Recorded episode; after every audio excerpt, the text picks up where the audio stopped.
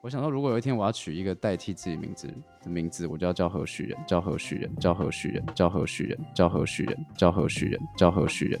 好，大家好，我是何许人。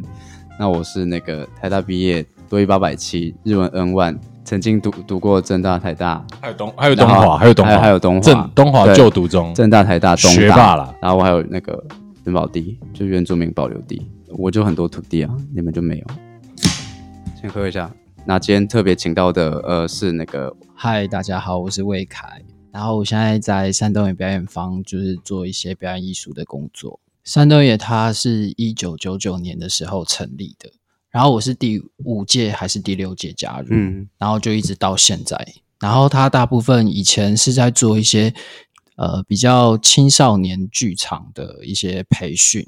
然后到二零一零年之后，我们就开始想要把剧团就比较开始转向，所以就开始有自己在创作作品。对，因为原本那时候做青少年的时候，他的呃群体比较是关于是在花莲读高中的嗯的学生，然后还有包括呃，如果你暑假会在会在花莲的大专院校的人也都可以来加入。嗯，可是因为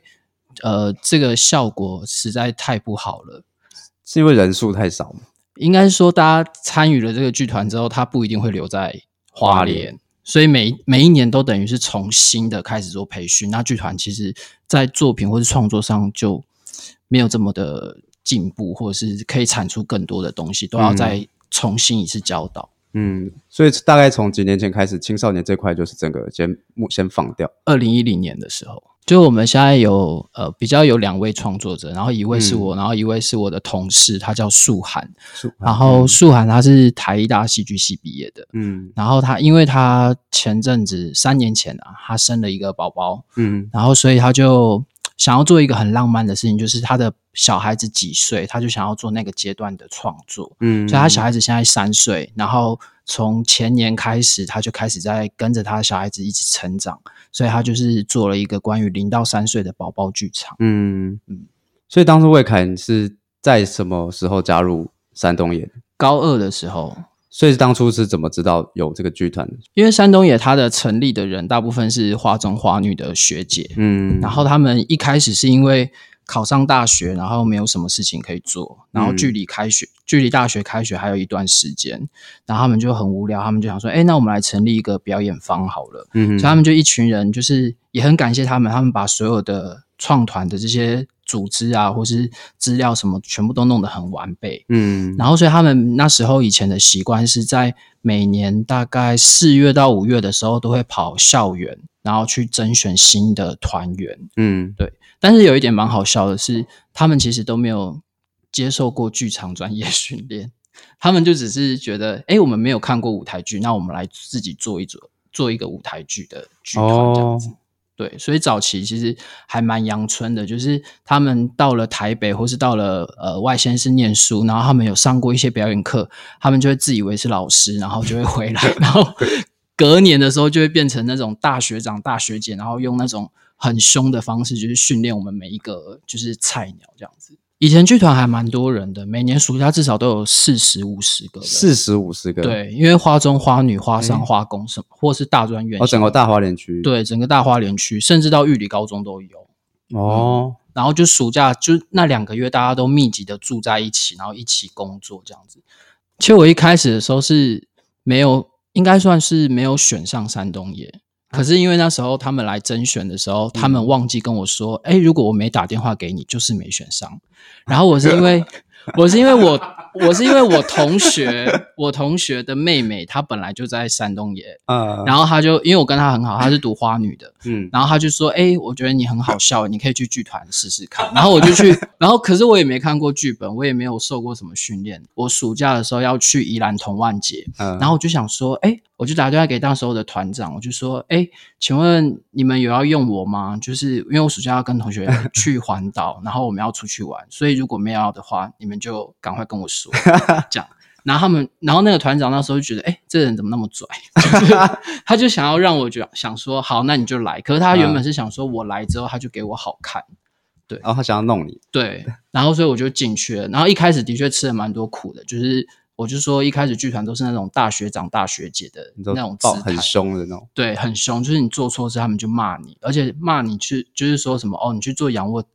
仰卧起坐、浮力挺啊身那种体能训练，然后他们都会谎称说哦，这是演员专业训练都会做这样。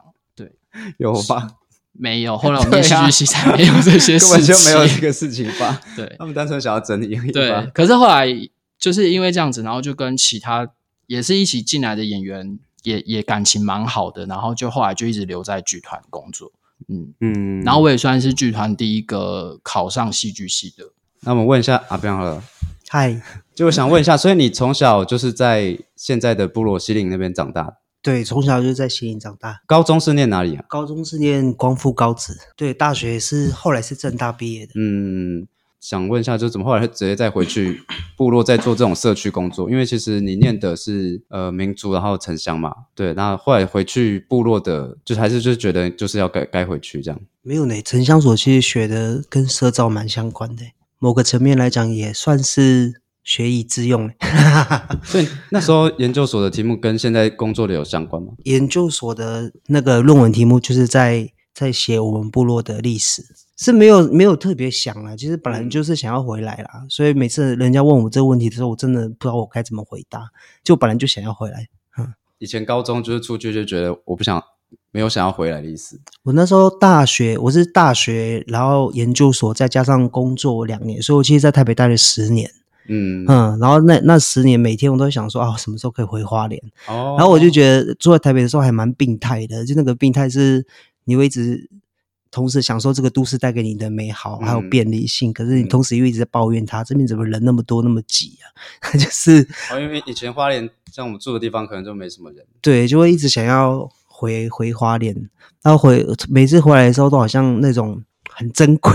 的那种感觉，很难得。回待在家里都会觉得哦，好想会会觉得不想回去嘛，不想回去台北。对啊，对啊，都会有那种感觉，所以后来有机会就就回来啦。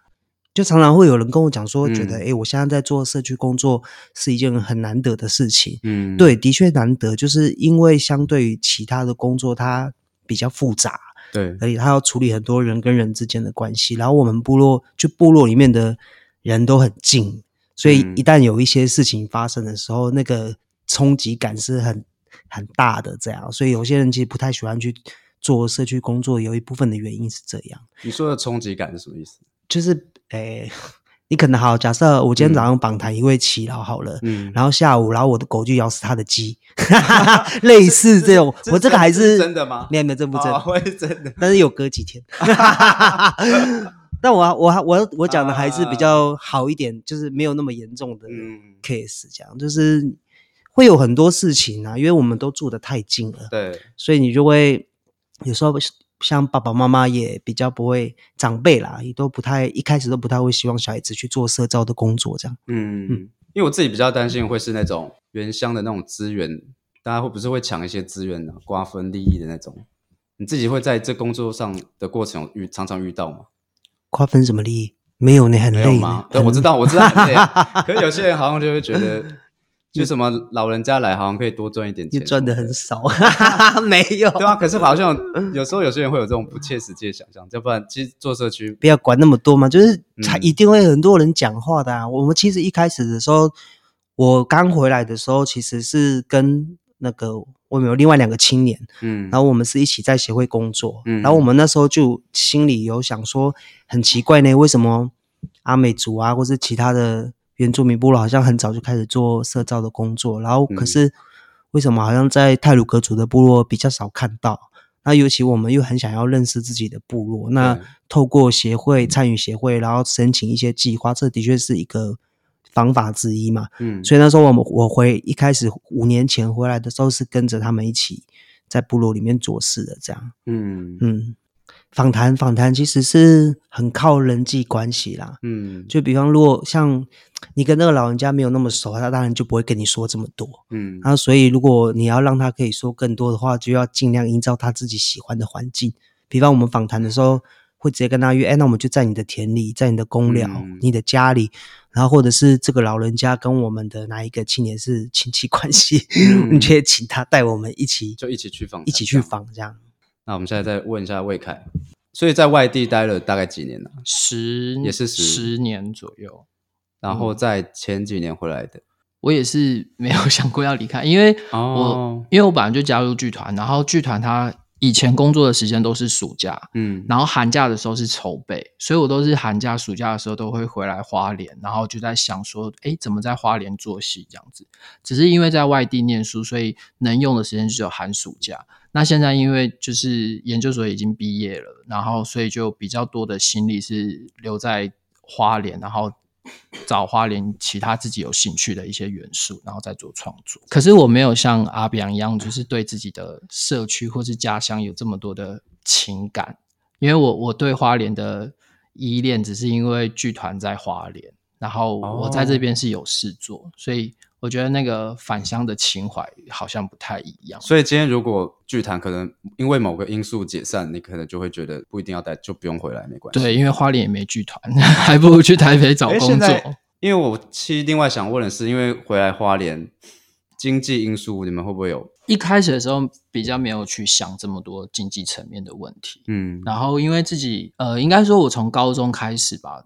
对，高一开始读书的时候，其实就没跟家里拿钱，嗯可是不是因为家里经济不好，就是家里经济还算小康，嗯只是因为那时候就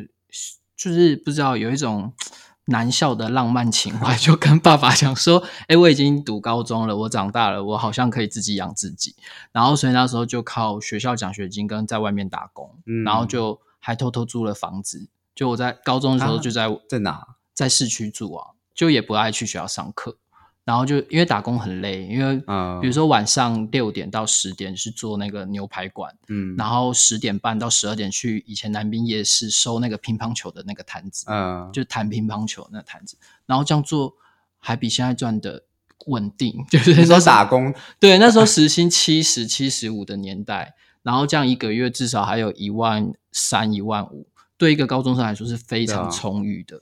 然后那时候就觉得，哎，我我就一直都没有靠家里，然后呃，大学的时候也都是一样，就是学嗯费那些什么的也都没有跟家里拿，然后所以也存了蛮蛮，就是自己有存一些钱，然后回来花莲的时候，一开始都不会有一些担心，就想说，哎，我还有口袋的一些资金可以自己用这样子，嗯然后一直到现在也都比较没有 担心过经济，对。哦，所以就是其实，在当初可能从高中开始，在财务这方面自己就已经有做一些比较长远的规划。可是因为回花莲花费也不知道怎么花钱欸、你现我在就住家家里啊，啊然后都吃住家里，就也不用拿钱回家，因为我也没跟他们拿钱，也不用 还给他们，哦，所以就也没有这个压力。那你现在这样做社区工作，还是会很不稳定吗？一定不稳定啊！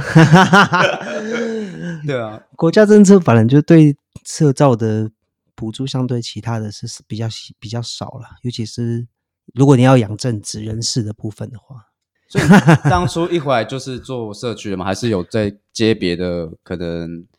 打工作啊或是一些兼职什么的。我我回来五年，前两年是在东华当研究助理，啊、嗯，因为那时候有开缺，所以回来的。那时候薪水不错，然后后来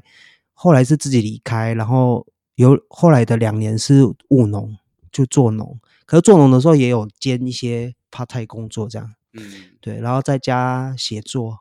然后今年的话是正式在协会里面当正职。你要说稳定，好像也不稳定，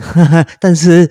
都 OK 啦。我是我是觉得没有到说真的会活不下去啊什么的。就是返乡青年这样，然后我有时候会觉得返乡青年那个责任有点太大，就是大家好像都期待你去外面，就是学到了什么，然后你要怎么样，因为你回来嘛，然后返乡青年又在最近这几年很夯的字，然后大家都会期待说，哎，你在我们地方上面可以做出什么样的成绩，或是什么样丰功伟业。等等的，但殊不知你只是想要好好的过一个自己的生活，没有想要把自己奉献给我啦。我是说我我没有把想要把自己奉献给社区，就来来 来，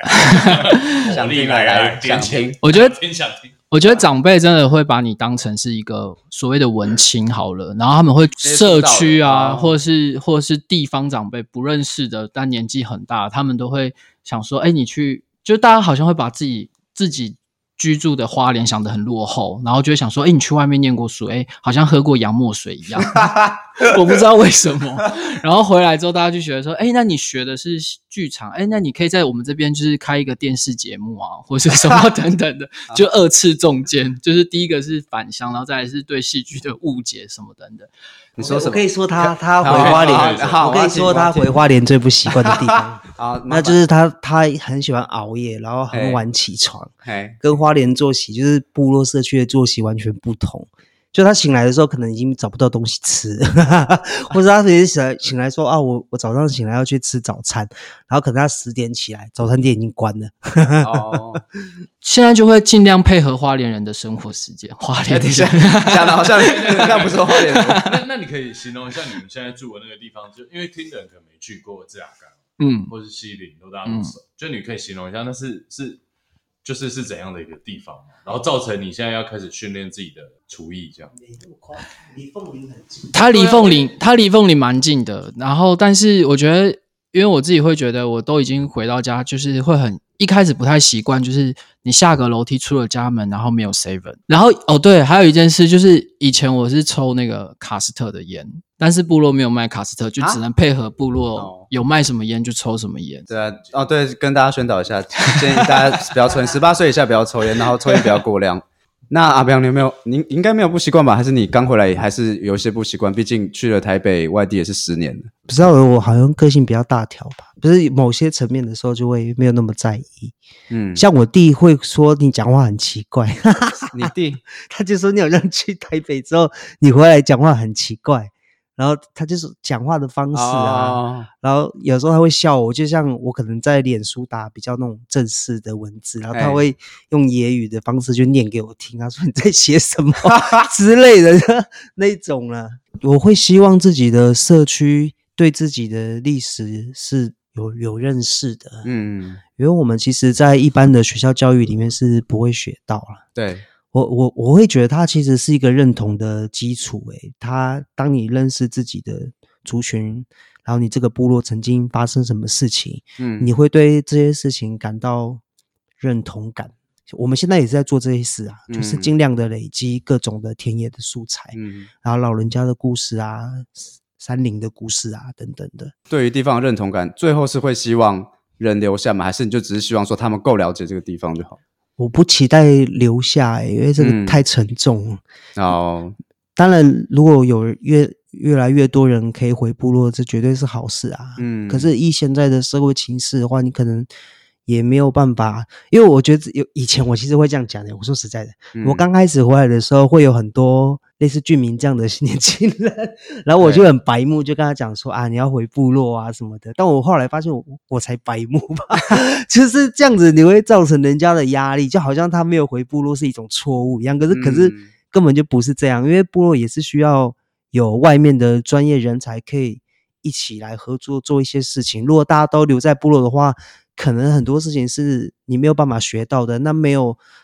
各种不同的才能的人一起去支撑这个部落，他要怎么去适应整个社会的变化？对，所以我后来其实是会觉得说，没有真的是看你个人，你想回去嗯就是想回去，然后你想留在留下来就想留下来。但是如果可以替社区多做一点事情的话，就会觉得很支持这样。然后就是不一定要留下来，但是如果他们对这个部落认同感能够帮在未来帮助到部落，这样你就就 OK 了。对啊，或者是他现在可能在都市做的事情是可以连接到部落的，嗯然后我觉得那就是一件好事啊。那就变成前提是我们在部落里面要有一个人可以做一个呃有一个平台可以去做这个转介的工作。我觉得现在我自己在做，没有，我先帮他讲，他他第一个是希望花莲人看戏都一定要买票，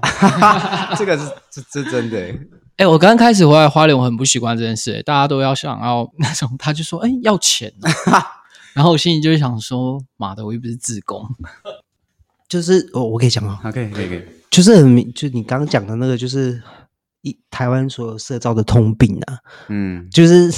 一第一啦，政府的补助很少，对，就是像我们去申请社造相关，如果他给人事费，他只给十一个月， 哈哈，对啊或就者是是骑乘十个那月，样对然后就是对一年让你做完，然后你在这种经费补助很低的状况之下，我还没有讲到你，如果你去跟那个什么社服相关的政策比的话，他们钱真的是很多， 而且都都有直接给给那种专人的那种人事费。对，然后可是像社造的话，就给的很很少。嗯可是第二个是，如果你在正经济的状况非常不好的情况之下，你的人的流动会一直变。那人一直流动的话，就会变成你的社造工作绝对不会好，因为你没有政，不管是政府或者是一般的居民，或者是可能大部分人会觉得说这是给退休的公职人员，然后去做这个最适合，就没有经济压力的时候再去做最适合。可是，一般这样子的人的心态，他就会变成我是一个补助，或者是我是一个反正我没有压力，我就是不会负这么多的责任在这个里面。那如果你没有办法把这件事情看成是一个正式的工作的话，你就不会做好。 对吧这是我自己的想法，就是你有很多事情都会变成啊没有查，反正有就是有事情我去做，没有事情就算了。然后，如果你没有办法把社造当成一个正式的职业去看待，不管是国家或是人民，或者是其他组织啊等等的，那它就会越做越烂了。整个政府机关他们在对于社造这一块，就很多计划其实没办法支应人事费啊，他没办法给一个正职的钱。有有要开炮，没有，我没有没有要开炮，我只是真的对事实的陈述而已，就然后是下一年计划还二三月申请，有的还四月。那想啊说，那我们中间隔那么多月是要吃什么？ 然后有时候又必须就是先给钱啊，就这可真的很想厉害对啊，真的很厉害的协会，都是各个计划里面在互相匀资，然后 cover 来 cover 去的，然后这些事情都是私下的账，然后不能公开的。嗯，就对明明大家，对啊我我相信国政府也知道啦。像我最近被那个社造点弄到有一点，算是第一次学习到，但也有点吃惊。就是怎么说？我们比如说申请一个演出补助，然后我们可能编定了一个误餐费，嗯哼，然后后比如说他已经合了三五万五万块好了，嗯，那我们就是伸出五万块的发票给他，这样就好了。可是社造的，我是第一次知道，居然要附上签名。哦，对啊签到表，对啊，然后来证明有这么多的人吃饭。可是以前我们在核销，就是比如说国议会啊，或是文化部演出补助的时候，是不用附上的，因为他就是觉得你只要伸出这样的一个发票，它就是一个相信机制。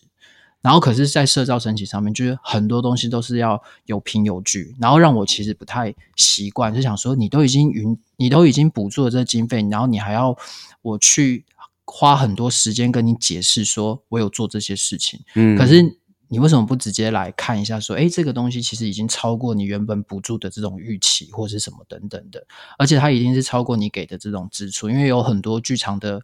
就是劳力它不在不在他们劳动的范围，嗯就是。归列归列的那种范围内，比如说他不能补助行政人士，可是剧团哪一个人是有正职，又不是像外面那种商业剧团，就是他有正职的人，然后可是他就是说，哦，你这类的宣传、行政、核销都是算是行政工作，那我们就不支应这样的一个补助。那其实我们还是一样是从其他的，就是临时人力啊，或是其他的项目去补给他。其实对啊就是这个大大家都都知道 啊，就是那你为什么还还不如就是直接把这种大家都已经已知的这种问题、这种病态的问题，把它直接变成合理化？通常啦，我觉得好像核销是越中央反而越宽松了。越地方就越越越那个严严格谨。有一次我用我们下公所的核 销，明明才两万块，然后用了一个礼拜啊还没有用好哦。 就是它太扯了， 就是因为我们那个活动是带小朋友学做传统食美食嘛，哎去竹筒饭什么对的，